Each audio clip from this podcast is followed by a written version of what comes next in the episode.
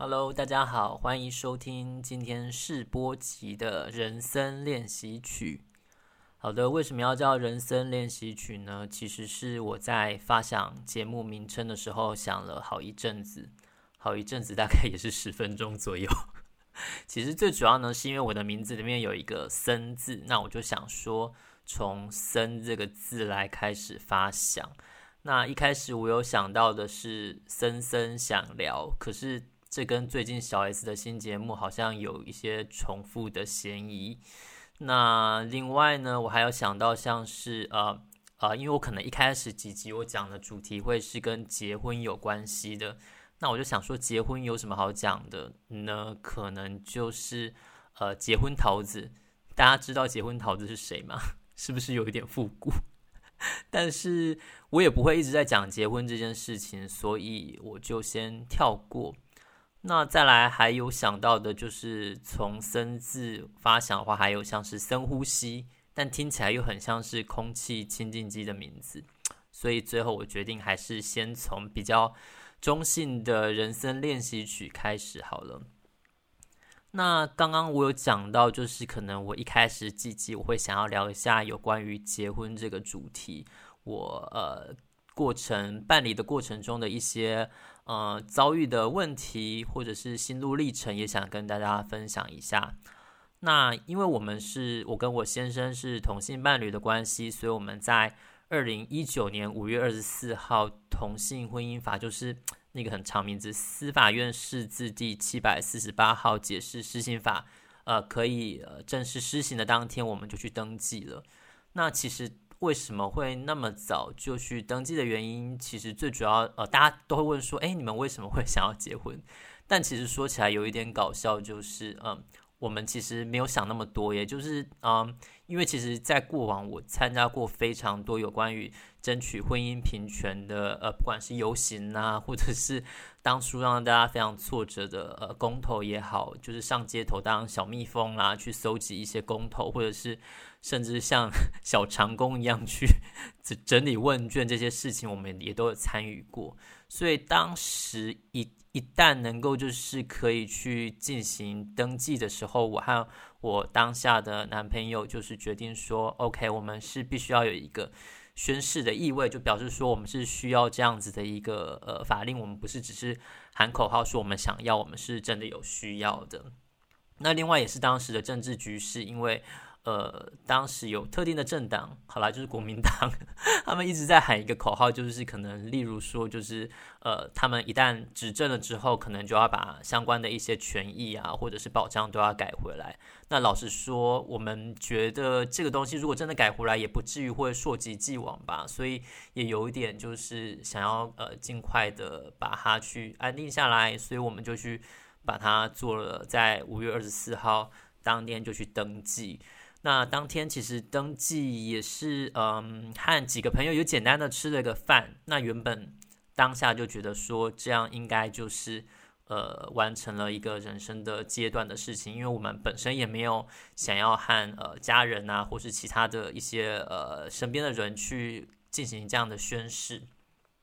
可是后来呢，其实，在沟通上，我就渐渐发现，其实我的先生是。蛮想要有结婚这件事情的。那老实说，我原本呃，其实我觉得好像我没有那么的，我没有那么的浪漫，就是会觉得说我们一定要去做结婚这件事情，因为我觉得办婚礼啊，或者是呃，就是在在大家面前去举办一个婚礼，对我来说是一个非常有压力的一件事情，就是。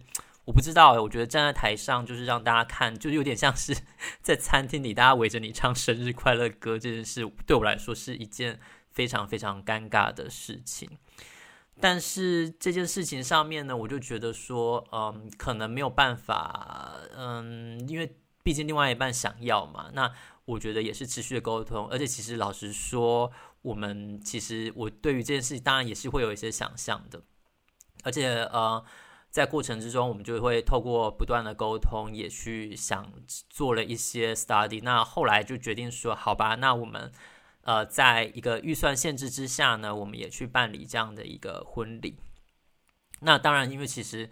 我们开始讨论，我们从二零一九年五月结婚以来，啊，登记以来呢，其实我们就一直有在不断的进行讨论。那其实是一直到去年的呃，去年二零二零年开始，我们才哎，去二零二零年已经是前年不对，哎，是二零二一年我们才开始正式的去着手做这件事情。那我们首先是。呃，针对各各个字的需求，其实提出了非常多不同的想法去交换。那当然不免俗的，在这个过程当中，也是不断的有一些争执啊，或者是摩擦的过过程。那也是希望可能可以透过这样子的一个考虑过程。那如果说未来大家可能听众上有一些想要去办理婚宴，或者是相关的一个过程，也可以给大家作为参考。那今天这一集，我想说试播集，我就简单的和大家分享一些关于呃搜寻场地部分的事情好了。首先就是在场地的部分，我们呃光是场地这件事，我觉得其实就蛮多可以讨论的啦。因为我光是我和我先生在讨论这件事情上的时候，其实就有非常多的呃讨论的 摩擦的过程。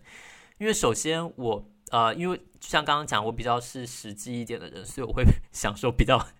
经济的，可能大家吃个饭。因为其实我有一些呃朋友，其实他们登记就是简单的吃个饭，那我觉得这样也是蛮温馨、蛮好的。但是，可是他是希望可以一个比较呃像传统这样一起吃个饭的方式，他是希望可以有一个仪式感的，那也不想要在呃室内的方式去办理的一个情况。所以呢，我们基本上。嗯，他就有下一个条件，就是希望不要是传统婚宴的方式，就是在婚宴的会馆场地，就是大家吃饭。那可以的话，希望是尽量是往户外的场地去找。那其实这几年来，嗯，户外的场地是蛮多，大家都会采取的一个方式，因为其实说真的是蛮少女心，就是一个很梦幻啊，就是可能。有一些户户外的一些证婚的场地的一个方式，所以我们就往这个方向去发展。那原本我有想说，就是有一些呃场地，其实有些婚宴会馆还有配合一些户外的空间，像是呃据我所知，像是典华，还有就是安坑的白金花园酒店，其实这些都有一些等于说是它主要还是室内的用餐空间，但是它有一个户外的场地。可以让你就是呃进行证婚的仪式，但是当我提出这些建议的时候，呃，我的先生就说他不要，他想要就是真的在户外一点的。那当然这件事情我们也是呃讨论了许久。那所以如果呃撇除这些场地，那主要以户外场地为主的话，目前在因为我们是住在新北市，所以我们可能还是主要以北部的场地去找。那我们知道，像是有呃菲利斯庄园或者是呃青青草原这些呃场地呢，它主要也都是比较是户外的一个婚宴的形式，也都可以满足相关的需求。但是嗯，看过之后觉得和自己想象中的一个场地的氛围还是有一些差距，所以基本上我们就是还是在继续的找。那看起来其实我们就是希望可以在。户外再特别一点的，那过程之中，我们也有去搜寻一些其实离远离台北的场地，那像是呃中部的呃，大家有听过严氏牧场或者是新之芳庭，那其实他们也都是非常算是森，人家说森林系的一个婚礼，但是嗯，一个是真的距离不是自己熟悉的地方，那另外一个就是他们的其实相对来说价格也是蛮贵的一个状况，所以。也没有把它特别的纳入我们的选项当中。那其他我们有看一些网络上的分享，像是在士林有一个古迹里面，它有它现在的那个餐厅的名称叫时尚曼谷。那我们也有去现场看过，但是因为那空间是相对来说比较小一点，所以可能比较适合小而美的婚礼。那另外像是呃在台北市区的香色餐厅，其实也有在办类似的婚礼，但是这两个可能呃容纳的人数都会比较少一点。那其实我们把自己宾客可能希望他来参与的宾客名单呢，其实列一列，就是嗯，就会觉得这样的场地在空间上可能比较不适合，所以走来走去，我们接下来就可能走到了呃阳明山这个区域了。那阳明山其实有非常多的场地，那我们去看的场地主要有两个，第一个是草山玉溪，它其实是一个呃，算是私人的美术馆。那它的空间其实蛮漂亮的，就是有一个很有特色的庭园。那可以算是呃，有一个眺望台北市的景，虽然说它的景有一点被高压电塔，就是有稍微遮蔽了一些，在拍照上可能要稍微呃调一个角度，但是我觉得它本身建筑物跟庭园都算是呃蛮有特色、蛮漂亮的一个地方。那可是它的呃室内空间整整整体来说，它算是比较呃天花板蛮低的一个地方。那呃。而且整整个价位我们去谈过，其实算起来也算是比较昂贵，那可能容纳人数也没有那么多的一个情况，所以后来我们也没有纳入考量。那最后我们就是呃选择的就是我们美军俱乐部这个空间啊。那其实最主要，因为我们算一算它的价格，它基本上它的价格跟它提供的服务的一个餐点，我们觉得算是。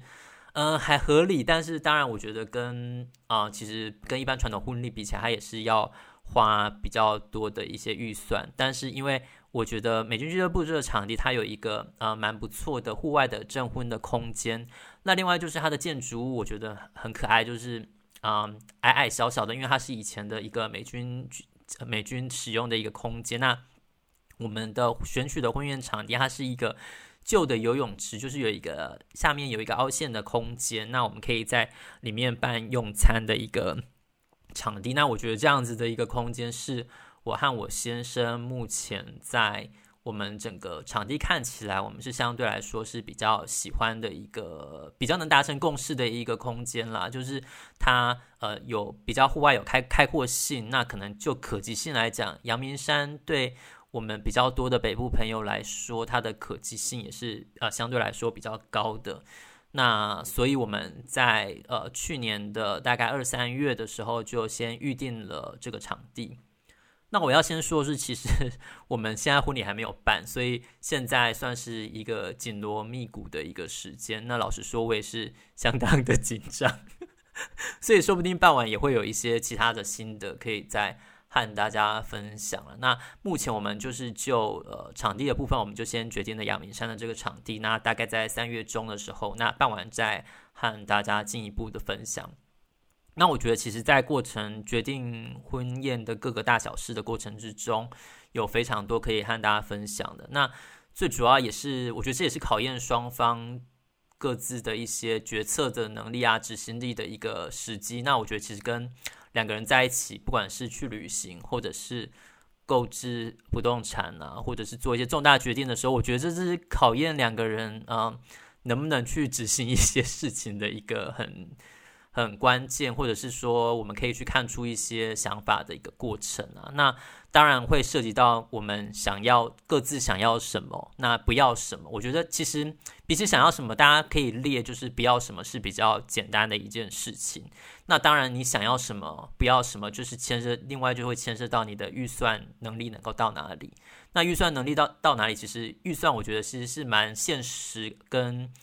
实际的一件事情，就是你可以借由预算去删除很多你可能没有办法达到的一些。呃，项目，我觉得这是一个很方便去建立你的一个呃选择清单的一件事情。那再来就是时间上啦，就是如果说其实不管像婚礼或者是怎么样，就是